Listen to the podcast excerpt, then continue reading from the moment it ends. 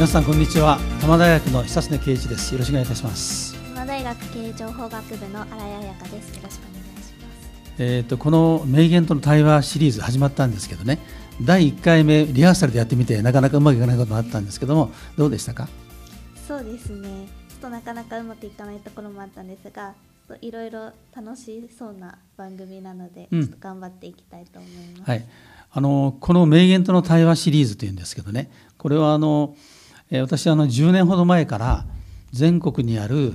人物記念館というのはね1000件以上あるんですよね、1000巻以上あるんですよ。そこをまあ訪ねる旅をね自分のライフワークとしているしているんですけども、まあ、そこで得たことはねやっぱりあの偉い人ですからみんなね、えーす素晴らしいことをたくさん残しているんですよね、まあ、それをまあ紹介このシリーズで紹介していこうかなというふうに考えています。よろしくお願いします。よろしくお願いいたします。えーっとね今日はですねまずあのうんどういうテーマかというとねあの関東大震災っていうのがあったの知ってますか？はい知っています。これは1923年ですからねもう100年ほど前なんですけどね。あの えー3.11が2011年ですよね。で2011年3.11はですね実はあのマグニチュードは9.0だったんですけども死亡者はね2万人ぐらいなんですね。ところがね関東大震災はねやっぱり東京の直下地震だったために、えーマグニチュードは7.9なんですけども、死亡者はね10万人以上出たということで、まあ、日本が被った近代の災害の中でもね、まあ、最大級の、まあ、地震だったわけですね。その時にね、あのこれは非常にねさまざまな面で日本その後日本に影響を及ぼしているんですけども個人においてもね大変たくさんの影響を与えています。で当時誰が何歳だったか調べたんですけどね、え面白いのはね渋沢栄一83歳。で後藤新平66歳ということになってね。あといろいろですね。例えば、えー柳田国夫48歳とか与謝野明子45歳武者の小実篤38歳。それから昭和天皇が22歳なんですね。結婚の直前だったんですよね。あるいはあの、今現在生きているところでは中曽根康弘元総理が5歳だったとか、まあ、そういうことなんですねでそれぞれみんなね大きな影響を受けていますので今日はですねそのうちあのまず最初は渋沢栄一と後藤新平僕の2人に絞ってねお話をしたいというふうに思っています。まず渋沢栄一なんですけどこの人はあの、えーとまあ、非常に有名な実業人なんですけども、えー83歳だったんですね。でまあ高齢なので、えーみんなからですね埼玉の、まあ、実家の方に、まあ、あの帰ってほしいと言われたんですけどね、まあ、こういう時こそ老人が働くべきだと言ってで彼はずっと復旧復興にね、えー大きな力を発揮するというねこういうことなんですよね。今日はまず最初にその渋沢栄一の言葉からやってみたいと思います。はい。渋沢栄一さんの言葉ですね。限りない資本を活用する。資格とは何であるか。それは信用である。えーこの人はね、えー日本の有名な企業500社ほど作ったというね、まあ、すごい人なんですよ。で私と調べますとね例えばですね皆さん知っているところではね現在みずほ銀行ですね第一銀行それから東京ガス東京海上王子製紙帝国ホテル東洋坊札幌ビールっていうのはこういうね会社を作ってるんですねみんな名前聞いたことあるでしょう、すごいですね、それからもう一つはね社会事業にね非常に熱心でね日本赤十字それから病人とか孤児とか老人や障害者等をね収容した東京養育院それから聖路加病院、まあ、こういったものをね藤沢栄一のね、まあ、作品の一つなんですね。あの東京養育院ではね38歳から五十数年間にわたってねずっと院長を務めている、まあ、そういう人でした。一方でね大学も作ってるんですよ。一橋大学それから、まあ、この近くにありました東京女学館日本女子大それから、えー理化学研究所、まあ、こういったところにもね、えー作るお手伝いをしたということで、まあ、この人のところにはさまざまな情報が全部集まってねそれを、まあ、渋沢先生なりにですねいろんな手助けをしたという、まあ、こういう、ね、偉人なんですね。まあ、その人が言ったことがねこの言葉なんですよ。とにかく信用が大事だと言ってるんですね。でこれについてねこう言ってます。有望なあ仕事があるけれども資本がなくて困る人がいるとしかしこれは愚痴なんだとその仕事が本当に有望でねその人が信用があるならば資金ができるはずがないということなんですね。ですからまあ一番重要なのはあの資金ではなくて信用であると、まあ、そういうことをねこの人は言ったということなんですね。であの渋沢栄一はねこの人は、ね、面白いんだな提案魔提案魔ということはねどういうことかというと自分の目に触れたものを全てね疑問を感じてでこうしたらいいんじゃないですかっていうことを常に提案する提案魔なんですね。ですから仕事よくできた人なんでしょうねこの人。それから志を持った人だったですね。でこの人はねあの本来はもともと大蔵省に入ってるんですね。だから大蔵大臣になれる可能性があったんですよ。ところがね自分は国を富ませて国政を長ずるためにはねやっぱり民間が大事だということで実業家に身を投じたと、まあ、こういう人なんですよね。どうですかこの人。そうですね。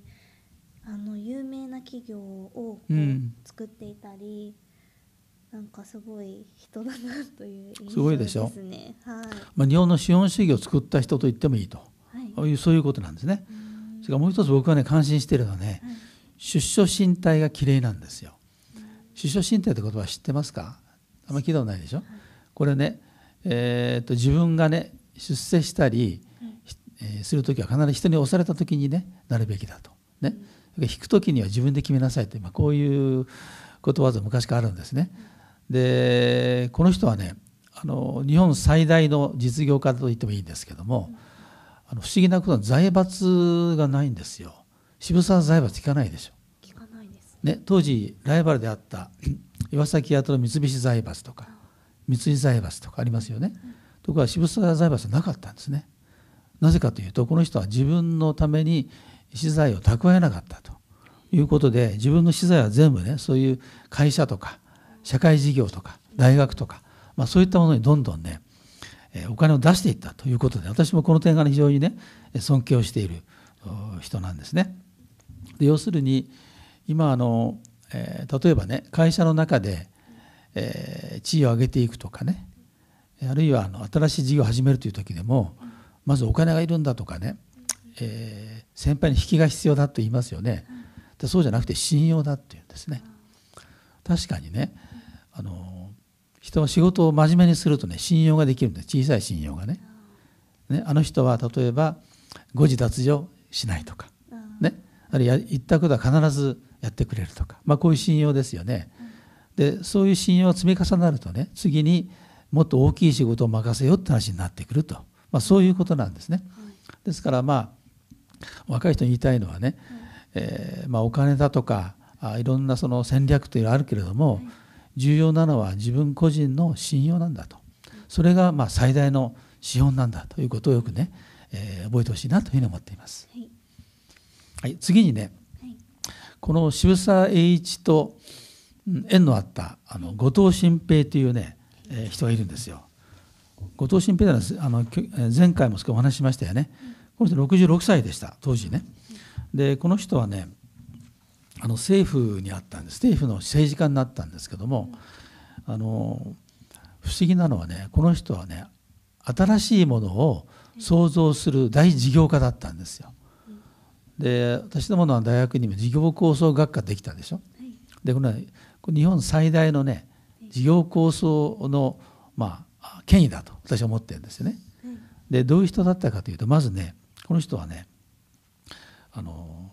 台湾台湾というのは昔日本初の植民地なんですよ。でここをね、えー、まず民政長官とやって、ね、それから満鉄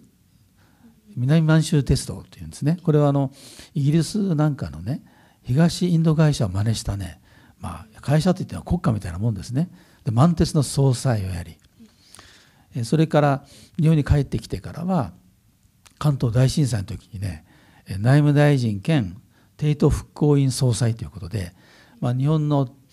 東京の復興に力を注いだ、まあ、そういう人なんですね。でその人があの残した言葉がちょっと紹介してくれますか？はい。金を残して死ぬのは下だ。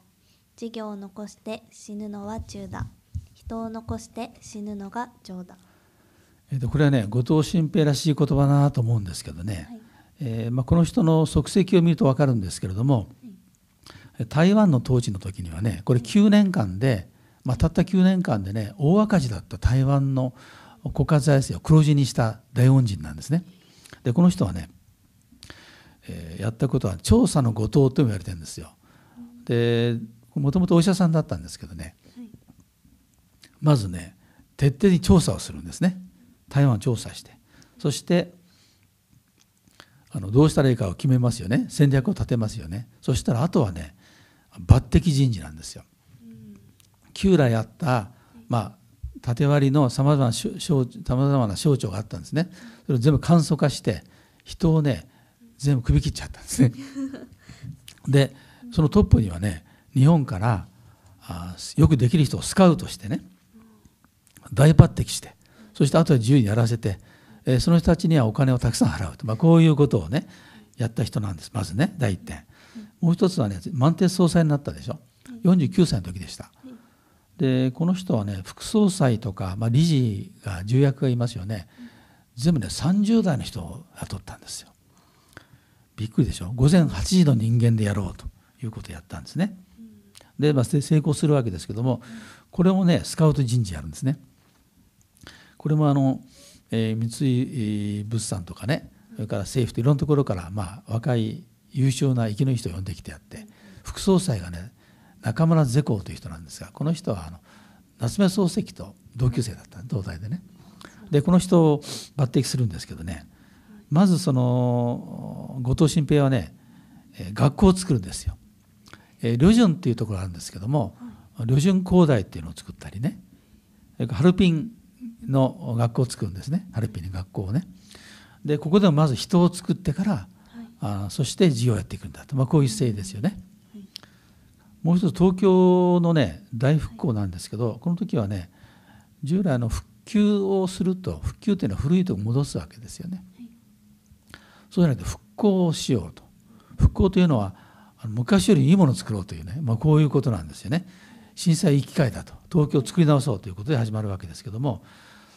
例えばねいろんなことで今私どもはこれの彼のね恩恵を受けてるんですよ。例えばね、はい、えー、道路、はい、環状8号線と環状7号線というでしょ。う、はい、あれね後藤新平が作ったんですよ。環1環2環3始まって最後環8で最近やっと完成するようなことになってきましたよね。えー、100年がかりの大事業をねまず考えたと。それから道路。あ道路の次は公園ですよね。私たちがあのよく聞くね隅田の公園とかさまざまな大公園がたくさんあるわけですね。でこれ全部ね後藤新平の時の構想なんですよ。それからあなたあの隅田川にね橋がいっぱいかかってるんですけどねこれ知ってますか？い。ろんな橋がかかってるんですよ。でこれね僕あの、えー、船に乗ってね下から見上げたことがあるんですけどね白いね、橋とか緑色の橋とか青い橋とかあるんですよね。でこれ何かというとね後藤新平考えたのは、い。い会だから隅田川を橋の橋の博物館にしようということでいろんなねその形とか色をね変えて作ったというようなねことで、えーまあ、これもね都市政策の知事って言われてるんですよ。でこの人はねやっぱりあのあの前回言ったかな？あのドイツに留学している時にビスマルクっていうねドイツのね、まあ、大変偉い政治家に会うんですね。でビスマルクがこう言うんですよ。1も金2の金金3も金だって言うんだよね。僕はね彼はね私はこう言うと。1も人2も人3も人だということでね。まあそういうことで自分の基盤を作っていくわけですけども、はい。あのまあ、この人が果たした役割は非常に大きくてね。やっぱりあの、まあ、大学もそうなんですけどもね、えー、カリキュラムがいいとか、ねえー、創業理念がいいとかいろいろあるんですけどねやっぱりね、えー、そこで働いてそこで教える先生が大事ですよね。それからそこに集ってくる人の質が大事ですよね。まあ、そういうことをねやっぱり後藤新平言ったんだなと思ってます。そしてこの後藤新平があの作ったさまざまな事業をねあるいは学校を通じてね多くの人がねあのその影響を受けてるんですね。っぱり僕もそう思うんですがやっぱり人づくりが国家100年の計だなって改めて今ね感じているところなんですけどね、はい、今回はこれで終了いたします。次回は歌人与謝野明子さんと画家堀文子さんについてお話をします。はいそれでは失礼いたします